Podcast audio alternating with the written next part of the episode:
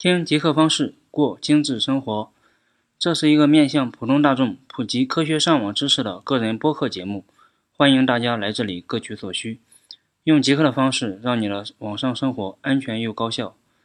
大家好，欢迎收听极客方式，我是主播老王。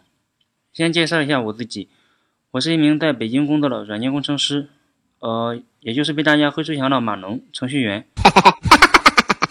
我呢，除了编码工作之外，也有一点极客精神，喜欢追求简单高效的生活方式，并乐在其中。所以，我想把我了解到的一些知识分享给大家。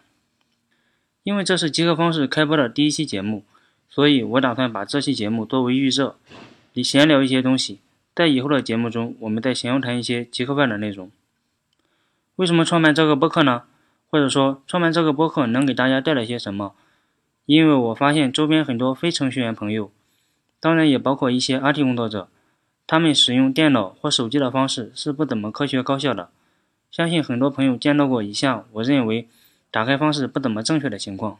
我见过不止一人在上淘宝的时候，先要找到百度，然后在百度里输入淘宝，然后鼠标点击搜索淘宝，最后进入淘宝首页。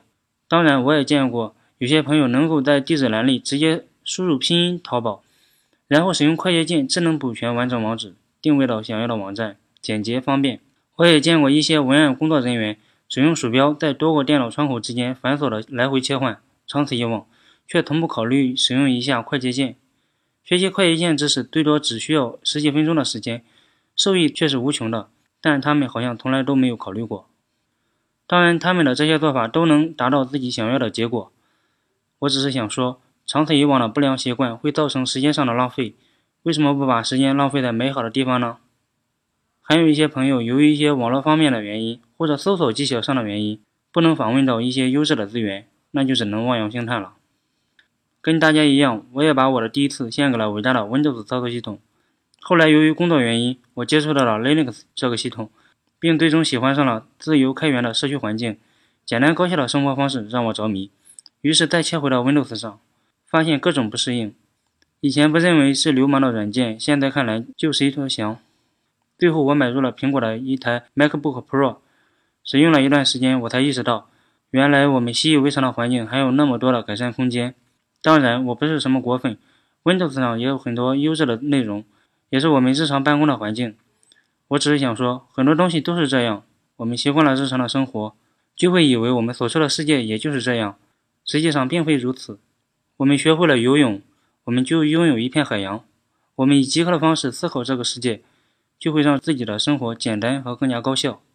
毕竟，极客这类人群在慢慢的改变着这个世界。随着互联网加大诞生，我们已经不可能不使用数码产品。学点极客知识，对你的日常生活也有很大的帮助。其实还有一个原因，就是我热爱分享知识，尤其是与我有关的科技领域方面的知识。创办这个播客前，我跟我的程序员朋友们交流过，发现可聊性很强，得到了他们的一致认可。我们简单的总结了一下创办这个播客有意义的地方，并产生了一个命题：如何在当今糟糕的网络环境中求生存。这种糟糕的网络环境主要来自两个方面，一个是国家层面的，另一个是来自我们日常接触到的互联网环境方面的。我们逐个简单谈一下。由于一些众所周知的原因。政府设置了很多访问其他国家优秀网站的障碍，也就是伟大的防火墙。这些网站比如 Google、Facebook、Twitter、Quora 等等，我们都不能访问。哦，这些在我以后的节目中会聊到一些飞跃长城的技巧。当然，还是希望大家能够有朝一日实现肉身翻墙。其次呢，是来自各大互联网厂商方面的，他们的一些行为真的可谓是用户绑架。举个例子，从我个人来说，我有上网洁癖。相信大家经常遇到这种情况，有时从网上下载东西的时候，点击下载按钮，得到的却是另一款软件，或者下载的软件正确，在安装的时候稍不留意就会安装一些不相关的软件。这种行为我定为是流氓做法，甚至有的时候请神容易送神难，卸都卸不干净。我在 Mac 和 Linux 上从来没有遇到这种情况，我想这倒不是操作系统的原因，主要还是各类厂商方面，Windows 的用户群庞大。相比其他系统具有压倒性的优势，国内各类厂商也在上面绞尽脑汁，这导致各种流氓行为。我也常常登国外的网站，相比之下，他们要比我们好很多。另外，我们登录各大门户网站的时候，各种裸黄报的擦边球式的页面层出不穷，毫无底线。还有一些网站各种弹窗、各种淘宝客推销产品等等等等。我们在上网的过程，就是和这些流氓行为斗争的过程。如果是小白用户，那就只能被宰了。这在我以后的节目中会聊到一些规避网络污染的方法。说了这么多，我们再简单聊一下极客这个名词。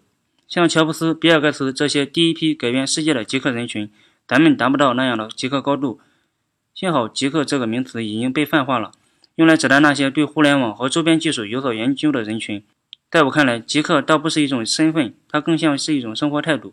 它教我们如何处理自己与这个世界的关系，如何全面地拥抱这个世界。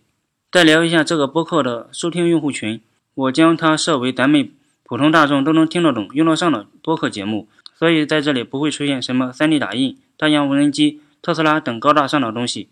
我甚至不打算牵扯到代码之类的内容，只会聊一些咱们平时生活中接触到的话题，比如如何让身边的手机高效的为我们服务，如何科学高效的上网等等。我想将它们分为以下几大块，主要包括软件推荐、高效上网、网络安全、科技人文等等，都是围绕咱们互联网生活中经常接触到的内容。最后，为什么选用音频这个平台呢？因为相较于文字和视频，它的制作成本也更低，用户也可以在公交、地铁。或做饭等零碎的时间收听。这里给大家介绍一个名词，叫做“爽烧比”，也就是你爽到的时间和烧脑的时间的比例。举个例子，我们看到韩剧比美剧更容易爽到自己，还不费脑，所以我们说看韩剧就比看美剧的爽烧比要高。